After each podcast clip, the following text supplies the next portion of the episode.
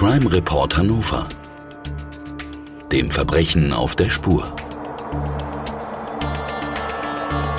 Ein Podcast der neuen Presse Hannover.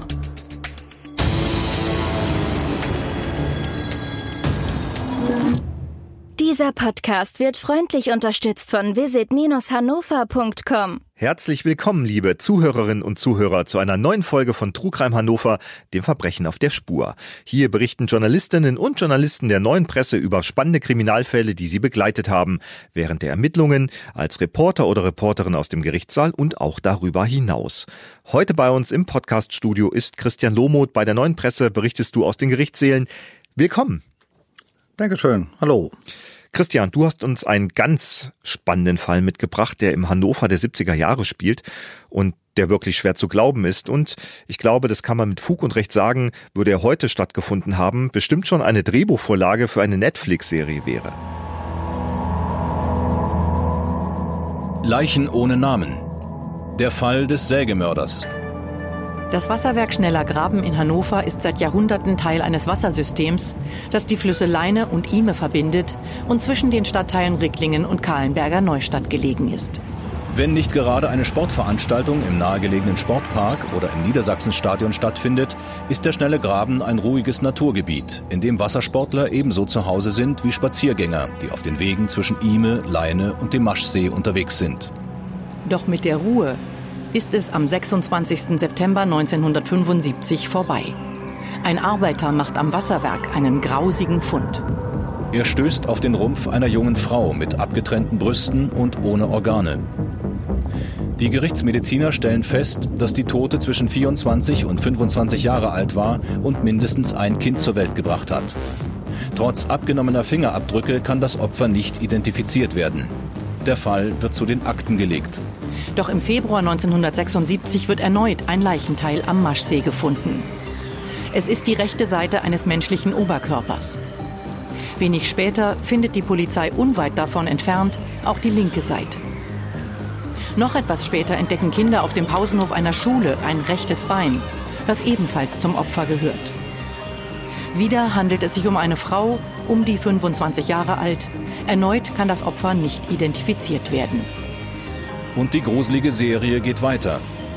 Im Frühling 1977 werden Leichenteile von zwei Männern, einem 50- und einem 18-Jährigen, gefunden. Auch ihre Identität bleibt unbekannt. Aufschlüsse über Motiv und Tatort gibt es ebenso wenig wie Spuren des Täters. Die gegründete Sonderkommission Torso hat keine Anhaltspunkte.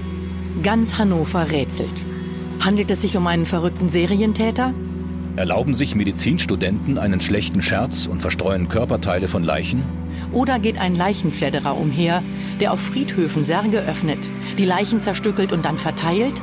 Ende 1977 werden wieder Leichen gefunden. Zunächst der Unterkörper einer Frau, dann ein weiblicher Oberkörper. Dieses Mal sind sich die Rechtsmediziner sicher. Beide Frauen wurden ermordet. Die Ermittler sind sicher, dass ein Einzeltäter am Werk ist. Und aufgrund einer Auffälligkeit bekommt der Täter seinen Namen.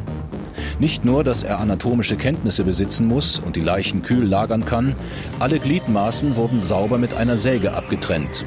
Und noch etwas fällt auf. Stets wurden die Leichenteile an Wochenenden gefunden. Mehr bringen die Ermittler nicht in Erfahrung. Denn im Herbst 1977 hört die Mordserie einfach auf. Bis heute wissen die Ermittler nicht, wer die Toten sind. Vom Täter fehlt jede Spur. Christian, nach 45 Jahren weiß man immer noch nicht, wer Täter und Opfer sind. Eine schier unglaubliche Geschichte. Ja, das stimmt, das ist schon verrückt. Und ich muss jetzt auch erstmal erzählen, wie ich auf die Geschichte gekommen bin, weil als das passiert ist, war ich ja gerade mal acht Jahre alt und habe mich da jetzt noch nicht so für Kriminalfälle interessiert. Aber wir haben ja da bei der neuen Presse ähm, vor ein paar Jahren eine ähm, Serie zu Cold Case Fällen, also zu ungelösten Kriminalfällen gemacht. Und da schaut man natürlich dann auch mal so ins Archiv und ein bisschen im Internet. Und ja, da bin ich auch so Serien gestoßen. Kriminalkommissare erzählen von ihren spektakulärsten Fällen. Und da ist mir halt dieser Fall auch untergekommen. Und ich war auch wirklich gleich fasziniert davon, wie jemand auf so eine Idee kommen kann, wie das so passieren konnte und dass man tatsächlich nie rausgekriegt hat, wer das war und auch nicht, wer die Leichen sind oder zu wem die Leichen gehören, besser gesagt. Ähm, das ist schon wirklich wahnsinnig. Nimm uns doch mal mit. Du hast gesagt, du hast sehr viel recherchiert in diesem Fall. Ähm, Für jemanden, der sich in Hannover nicht so auskennt, das Hannover der 70er Jahre ist ja ein ganz anderes als heute. Nimm uns doch mal mit in die Zeit, was war da los? Das war natürlich so ein Jahrzehnt, in, der, in dem wahnsinnig viel gebaut wurde. Erst die ganzen Tunnelbauten für die ähm, Östrabahn ähm, entstanden. Sachen wie das Kröpke Center wurde gebaut, die ganzen Finanzämter, ähm, dieses ähm, Kaufhofgebäude, was damals als ganz modern galt, ähm, ist entstanden. Also da ist wahnsinnig viel passiert in der City. Und es war dann tatsächlich auch eine Idee, ähm, ob der Täter vielleicht auch einer der Bauarbeiter ist oder irgendwas mit den ganzen Bauarbeiten zu tun hat und ähm, hin und her, also zwischen seinem Arbeitsort und seinem Wohnort pendelt. Du hast gesagt, in Hannover war sehr viel los und wie damals in diesem Fall ermittelt worden ist und wie die Polizei damals ermittelt hat, darüber kann kaum jemand so detailliert berichten wie der damalige Leiter des Kommissariats für Todesermittlung, Kindesmisshandlung, Vermisstenfälle und ärztliche Kunstfehler in Hannover. Wir haben mit Günther Novatius gesprochen, den wir zu diesem Fall befragt haben. Herr Novatius, wie liefen denn damals die Ermittlungen der Polizei ab? Das war ja eine gänzlich andere Zeit. Da gab es keine DNA-Abgleiche, da gab es keine Mobilfunkdaten, die man hätte auswerten können. Nehmen Sie uns doch mal mit. Die Tatarbeit, also das Suchen nach Beweismitteln, hat sich grundsätzlich in der kriminalistischen Arbeit nicht geändert. Ich betone aber ausdrücklich grundsätzlich, außer dass wir damals noch keine weißen Strampelanzüge für die Tatortarbeit nutzen konnten. Geändert haben sich die Möglichkeiten der Erkennung und Auswertung von Spuren, sowie zum Beispiel einer DNA-Analyse. In den 70er Jahren stand uns noch kein Computer zur Verfügung. Das war bei uns der sogenannte Aktenhalter, der ständig alle neuen Erkenntnisse sammelte, ablegte und zur gegebenen Zeit auch zur Verfügung stellen konnte. Eine zentrale Datenerfassung war ein Fremdwort für uns. Fingerabdrücke mussten zeitaufwendig und einzeln verglichen werden. Es gab auch noch kein Handy oder Smartphone. Also konnten auch keine gespeicherten Daten ausgewertet werden, um zeitlich und örtliche Standorte festzulegen oder auch Gesprächsinhalte zu sichern. Die heutigen Möglichkeiten für die Aufklärung von Verbrechen sind erheblich größer geworden. Damit hat sich auch die Aufklärungsquote verbessert. Die Opfer wurden ja nie identifiziert. Welche Gründe gibt es denn hier? Warum vermisst beispielsweise niemand eine Frau, die ein Kind geboren hat? Wir hatten ja vorhin schon darüber gesprochen, dass es keinen Computer gab. Also es gab auch keine zentrale Anlaufstellen. Es gab lediglich für das Landeskriminalamt Hannover und für das BKA ein sogenanntes LKA oder BKA-Blatt. Darin wurden ungeklärte Fälle veröffentlicht so dass ich zum Beispiel in Hannover auch lesen konnte, was war in Düsseldorf, was war in München und dergleichen und mir vielleicht vergleichen konnte, im Moment haben wir einen ähnlichen Fall. Ja, aber vermissten Fälle hatten wir in ganz Deutschland, die in irgendeiner Weise auf unsere Leichenteile hinführen würden, überhaupt nicht. Sie haben das angesprochen. Der Täter hat die Leichenteile ja regelrecht in der Stadt rapiert, mhm. äh, an, an äh, belebten Plätzen, sogar auf einem Schulhof. Was denken Sie, was steckt dahinter? Man muss eigentlich davon ausgehen, dass der Täter ja irgendwie nicht normal denkt, wie wir es vielleicht machen. Also will er, dass erstens die Leichenteile gefunden werden und damit will er ja einen Erfolg haben. Sein Erfolg ist darin zu sehen, dass Publikationsorgane das veröffentlichen und er sich sicher ist oder sicher sein kann, dass wir ihn vielleicht auch gar nicht erkennen und auch gar nicht ermitteln können. Nehmen Sie uns doch mal mit. Also wenn man äh, davon hört, äh, Leichenteile in der Stadt, ich stelle mir vor, was heute los wäre, wenn eine ähnliche Tat heute in Hannover passieren würde. Wie war die Stimmung mhm. damals äh, in den 70er Jahren in Hannover? Schüler einer Schule hatten zum Beispiel auf Schulhof auch ein Torsoteil gefunden. Jetzt müssen Sie sich mal vorstellen, das passiert in einer Schule. Also das ist schon etwas ganz Außergewöhnliches und da muss sich der Täter auch etwas dabei gedacht haben, es genau dort zu drapieren.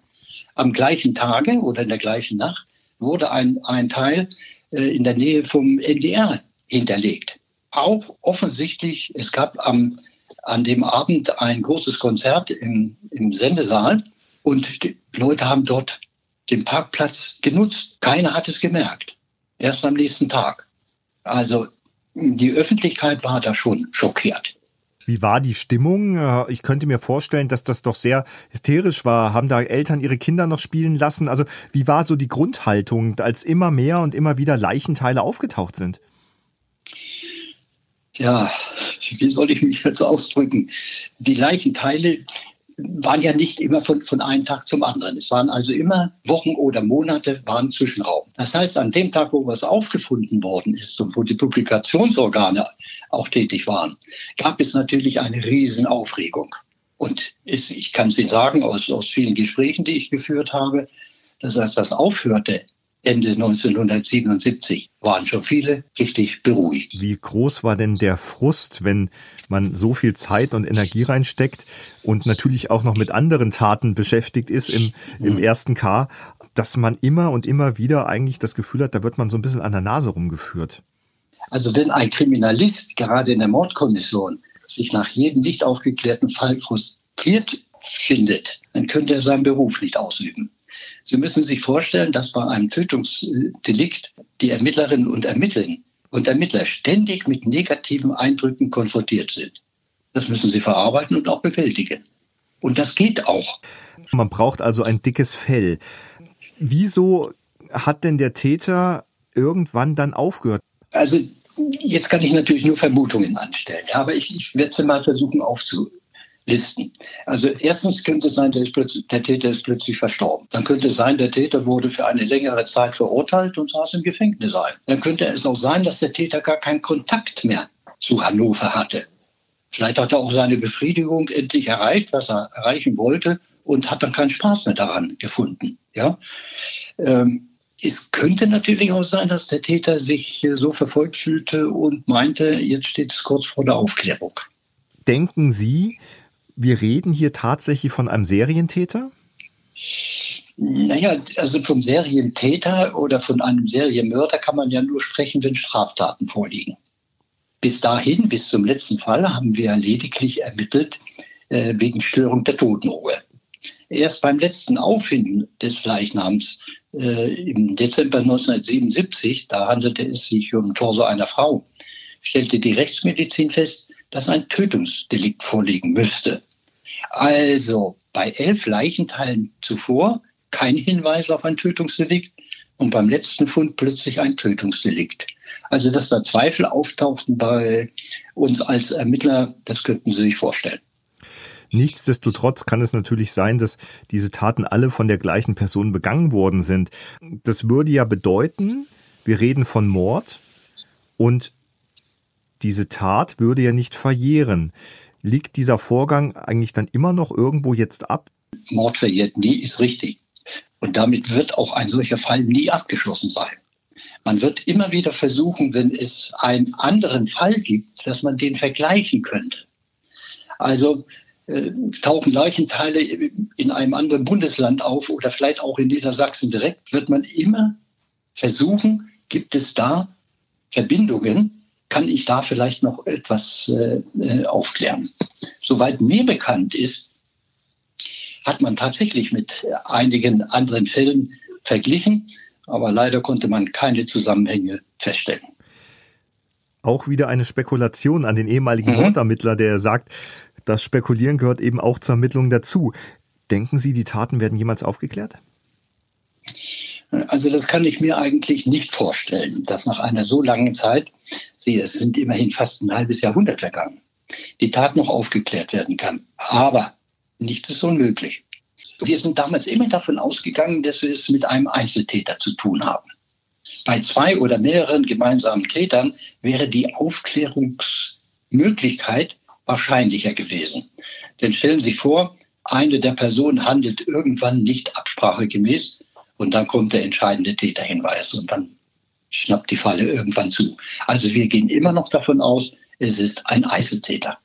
Gab es denn Verdächtige, die Sie, die Sie festgenommen haben und befragt haben? Es gab Verdächtige. Es gab auch einen sehr heißverdächtigen, sage sag ich jetzt mal so, dem wir aber leider nichts nachweisen konnten. Für uns war es ein absoluter Verdacht, um auch weiter ermitteln zu können. Aber alle Ermittlungen sind äh, ins Negative gelaufen, sodass wir also keine Möglichkeit hatten, der Staatsanwaltschaft zu sagen und versucht mal bei einem Richter ein Verfahren durchzuführen. Ne? Herr Novatius, ist der Fall des Sägemörders vom Maschsee, ist das der Fall Ihres Lebens gewesen?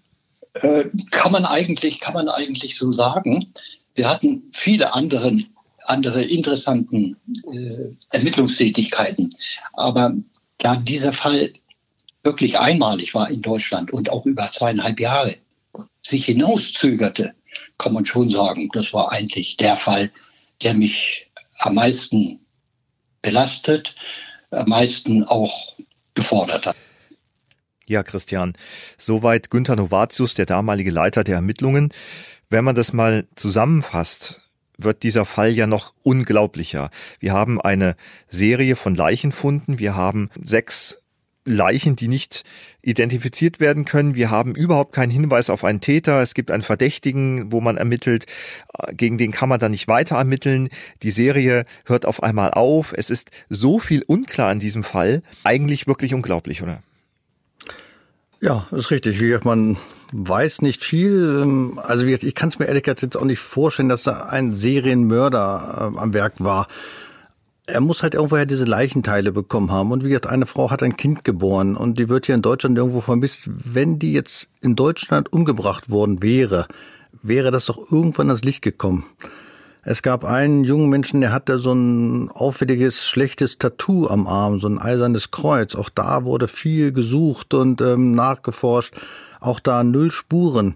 Wenn diese Leute tatsächlich hier irgendwie in der Nähe getötet worden wären, hätte man das doch irgendwie mitgekriegt. Also deswegen ist ja ehrlich gesagt meine Theorie, dass er die Leichenteile ja, vielleicht auch, oder einfach aus dem Leichenschauhaus bekommen hat, also dass die Frau ähm, eines natürlichen Todes gestorben ist, oder vielleicht sogar aus dem Ausland, was ich ehrlich gesagt fast noch ein bisschen wahrscheinlicher finde.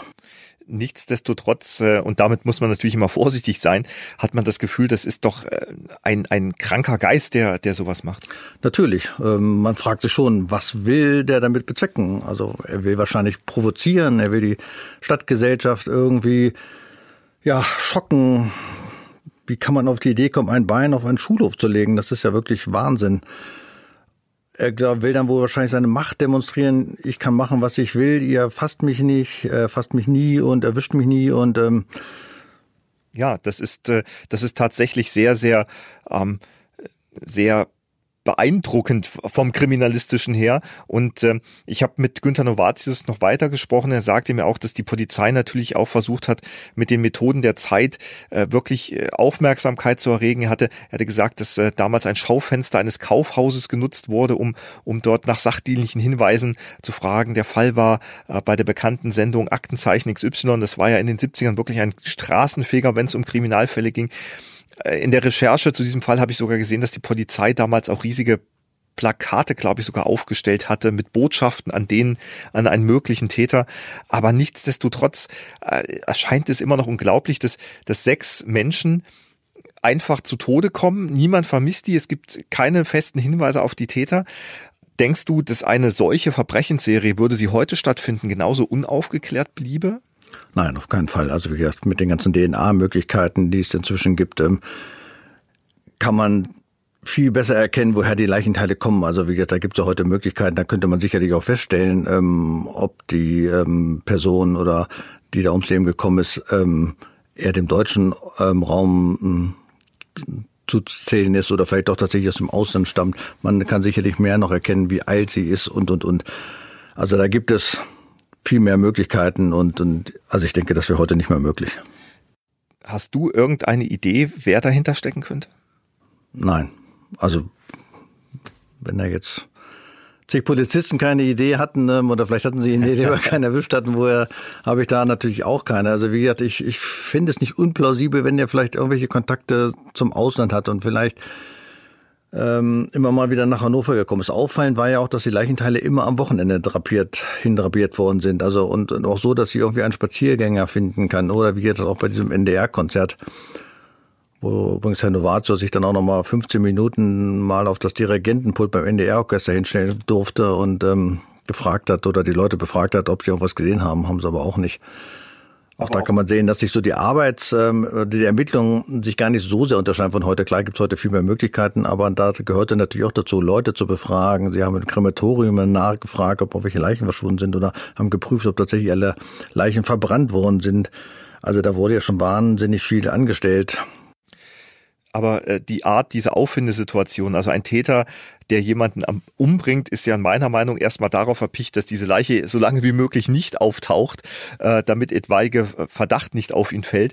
Hier war ja genau das Gegenteil der Fall. Du hast das gesagt, ne? oder wir haben das gehört. Es wurde während eines Konzertes äh, ein Teil abgelegt, ähm, auf einem Pausenhof, ich glaube äh, direkt auf Gehwegen am Maschsee in der Eilenriede.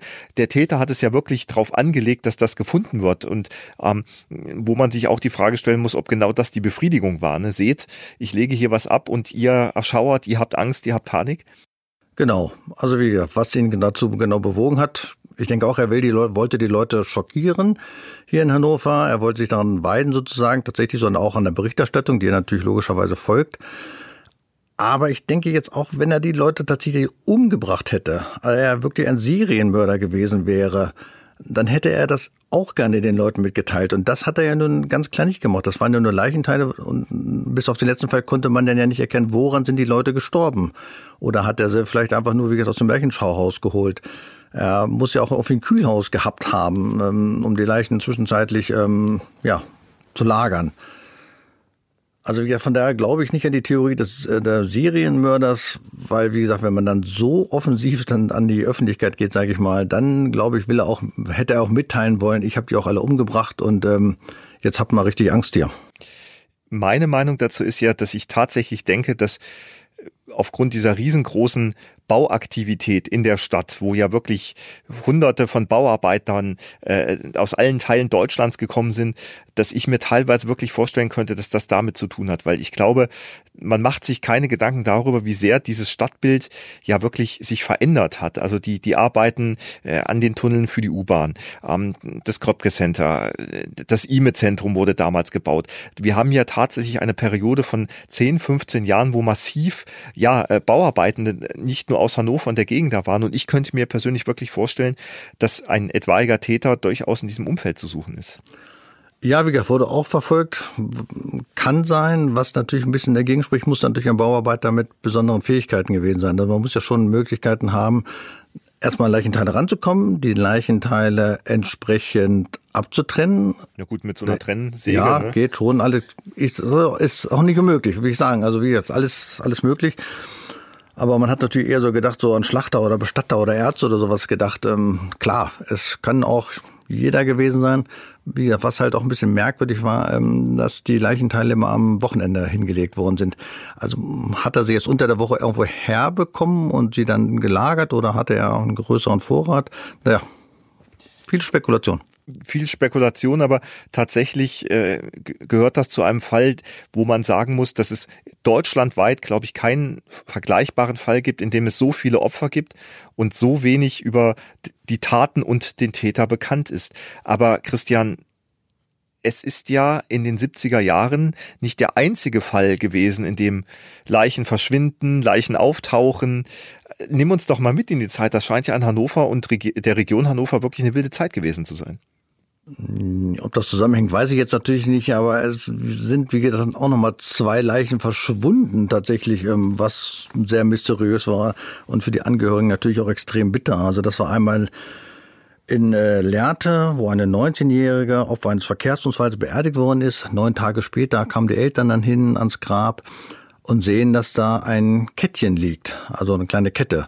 Und die hatte die Verstorbene bei der Beerdigung um. Und haben sie natürlich Panik gekriegt und dann haben sie auch ähm, den Sarg rausgeholt und die Leiche war nicht mehr da. Okay. Warum auch immer.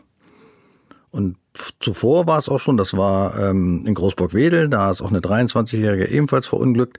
Da wollten die Eltern sie dann auch nochmal sehen, dann haben sie den Sarg wieder geöffnet und der war voller Sand, keine Leiche mehr da.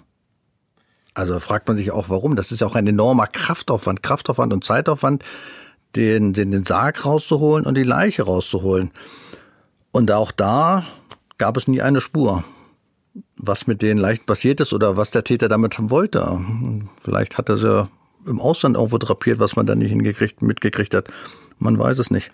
In den 90er Jahren gab es tatsächlich auch noch in Deutschland schon vier Fälle, wo Leichen verschwunden sind, aber die sind alle wieder aufgetaucht. Ja gut, es scheint dann ja trotzdem ein mobiles Interesse einiger Menschen an, an Leichen äh, zu geben. Und äh, tatsächlich kann man ja auch sagen, dass die Gegend um den Maschsee für Täter in und aus Hannover äh, so zynisch sich das anhört, auch eine gewisse, ein magischer Anziehungspunkt ist, weil ähm, die Leichenserie aus den 70ern, die ja auch in und am Maschsee äh, ihren Anfang nahm, hat ja auch in letzter Zeit durchaus Nachahmer gefunden.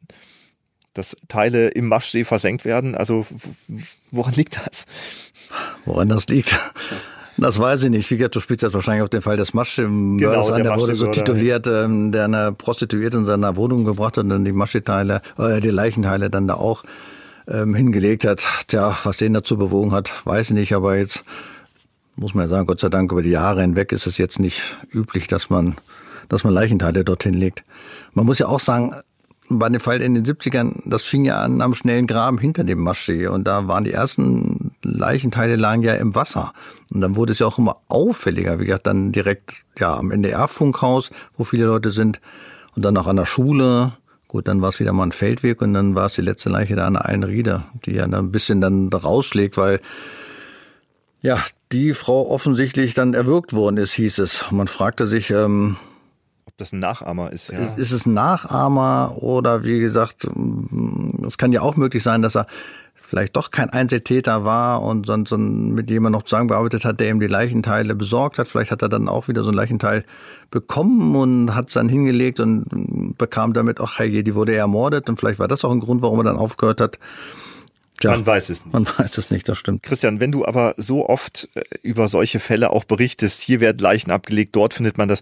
Äh, du gehst eigentlich noch ganz gern durch dunkle Orte und die Altenriede, auch jetzt im Herbst.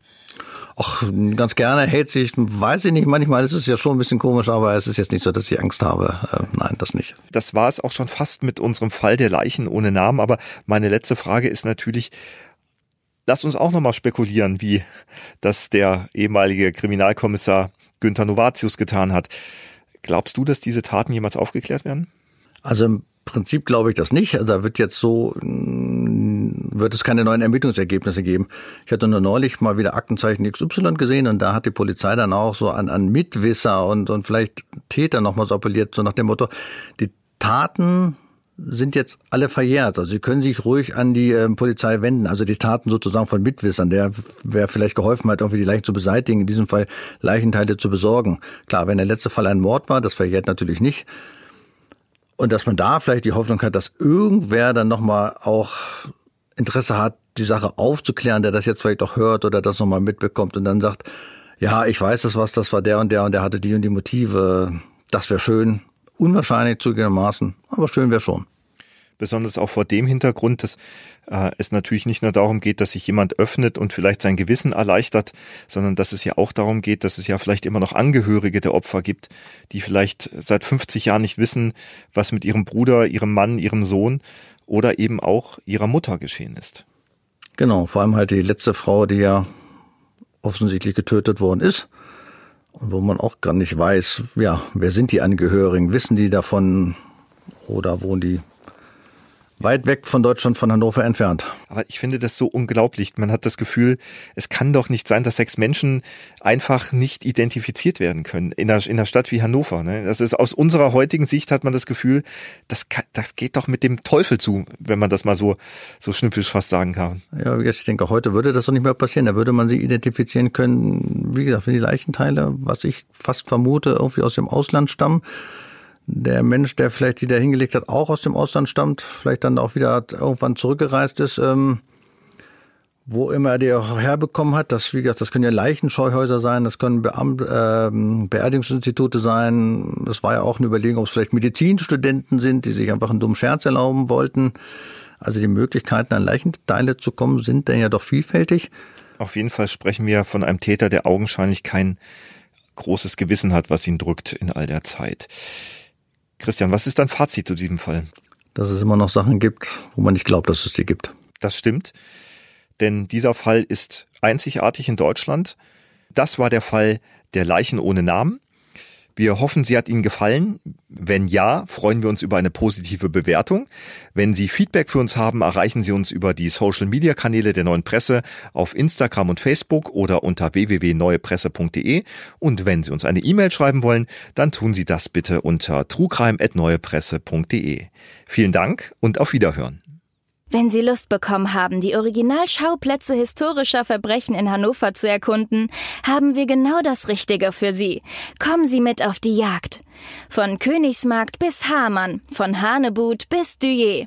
Bei der neuen Tour durch die Innen- und Altstadt von Hannover lauschen Sie spannenden Hintergründen aus der Kriminalhistorie an den Originalschauplätzen in Hannover.